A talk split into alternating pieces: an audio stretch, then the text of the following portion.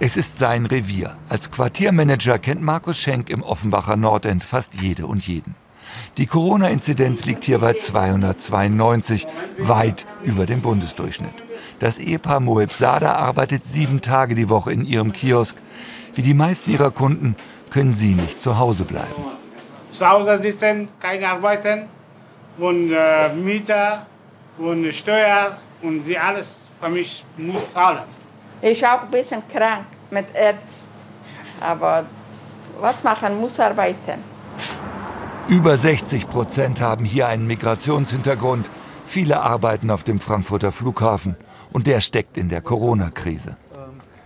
Also wir haben gerade hier durch den Flughafen extreme Abhängigkeit auch von Jobs hier Flughafen. Der Flughafen hat im Moment zwei Drittel der Leute in ähm, Kurzarbeit geschickt und denen droht auch ähm, die Kündigung. Deswegen haben die natürlich äh, wesentlich mehr Augenmerk darauf, behalte ich meinen Job, wie läuft es bei mir generell weiter.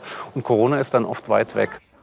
Peter Reichert hat Sorge, sich anzustecken. Er verkauft in der Offenbacher Innenstadt seine Genussverstärker, wie er sie nennt, seit über sieben Jahren. Im Homeoffice kann er aber sein Geschäft nicht betreiben. Es geht ja nicht spurlos an einem vorbei und äh, wenn ich hier als Selbstständiger krank werde, heißt das halt auch, dass der Laden zu ist äh, oder in Quarantäne muss. Und äh, dann macht man sich halt auch finanzielle Sorgen. Markus Schenk trifft viele, die sich an die hohen Corona-Zahlen gewöhnt haben. Was sollen sie auch machen, sagen ihm diese rumänischen Bauarbeiter, die gerade Mittagspause machen.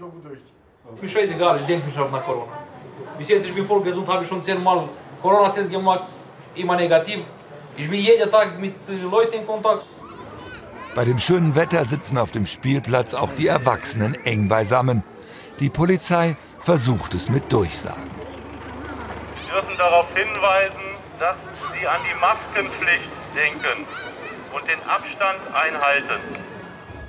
Mit Quartiermanager Schenk wollen wir bei einer Familie vorbeischauen, die sehr beengt zu Fürth wohnt. Alltag bei den Mietpreisen im Rhein-Main-Gebiet.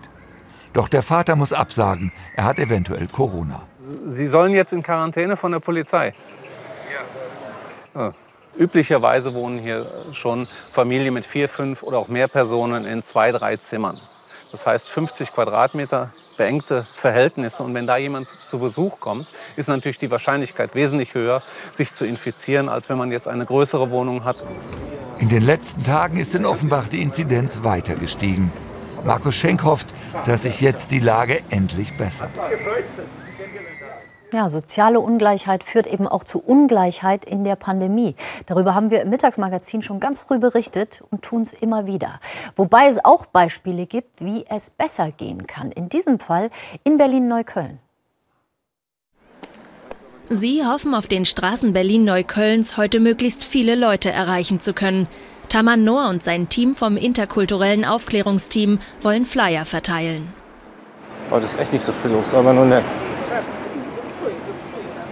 Guten Tag, wir sind hier vom Gesundheitsamt und äh, wir bieten Beratungen zum Thema Corona. Sicher? Okay, gut, kann ich.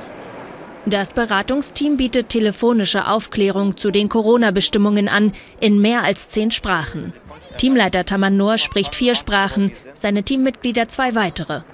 So wollen sie niedrigschwellig besonders vielen Menschen Hilfe anbieten können. Zu den neuen Regelungen von Corona, wenn Sie Fragen haben, dann können Sie uns gerne anrufen oder eine SMS schicken. Okay. Was, darf ich fragen? Ja. Aus welchem Land kommen Sie? Ich? Ja. Ähm, nee, ich, ich, kann nicht. So, ich muss gehen. Ja, wie Sie, nee, wie Sie, wie Sie, das ist nur für Sie. So. Ich wollte nur wissen, welche Sprache Sie sprechen. Ähm, ich spreche Arabisch. Arabisch, okay. Da haben wir, also falls Sie, falls Sie Fragen haben, wir haben auch jemanden, der Arabisch spricht. Wo? Dieses? Bitte? In dieser? Ja. Okay. Ja? Okay, danke schön. Vielen Dank. Jeder Flyer, der ihm abgenommen wird, sei ein kleiner Erfolg. Ihre Arbeit auf der Straße, nah am Alltag der Menschen, ist wichtig, sagt Taman Noor, weil das sonst niemand macht. Sonst gibt es nur das, das Amt, also das, das Bezirksamt, das Gesundheitsamt, aber nicht Leute dazwischen. So, und wir bringen halt, äh, wir können, im besten Fall können wir ähm, durch unsere eigenen äh, Wurzeln, also dadurch, dass wir halt hier auch mit den Kulturen und Szenen auch vertraut sind, mh, auch besser an die Leute herankommen. Dieses Flyer verteilen ist jetzt nur ein ganz minimaler Aspekt. Teammitglied Özlem Abbasov spricht gezielt Frauen an und kommt mit ihnen ins Gespräch. Oh, wenn ich einkaufen möchte? Nee, also halt, wenn du zum Beispiel shoppen möchtest. Shoppen, Jetzt shoppen. nicht beim Da Lebensmittelgeschäft. braucht man Bestätigung vom Arzt, dass man diesen Schnelltest gemacht hat. Ja, und halt beim ähm, Zentrum halt. Für den Wirklich? Corona-Test. Aber den Schnelltest kannst du selber nicht machen und sagen, ich Und den sagen, gemacht, das geht nicht. Oh, wow. Bei dieser jungen Frau kommt das Angebot gut an. Viele hab, verstehen einfach nicht genau, was passiert, auch wenn in Deutsch jede Woche neue Regeln berichtet wird, in Deutsch. Wie sollen die Leute, die ihr Deutsch nicht so, die, die ver- versuchen sich gerade an die letzte Regelung noch gerade zu gewöhnen oder zu verstehen, die nächste Regelung zu verstehen. Deswegen ist es, finde ich meiner Meinung nach sowieso sehr wichtig. Es dauert an diesem Tag gut eine Stunde. Dann Alle Flyer, alle.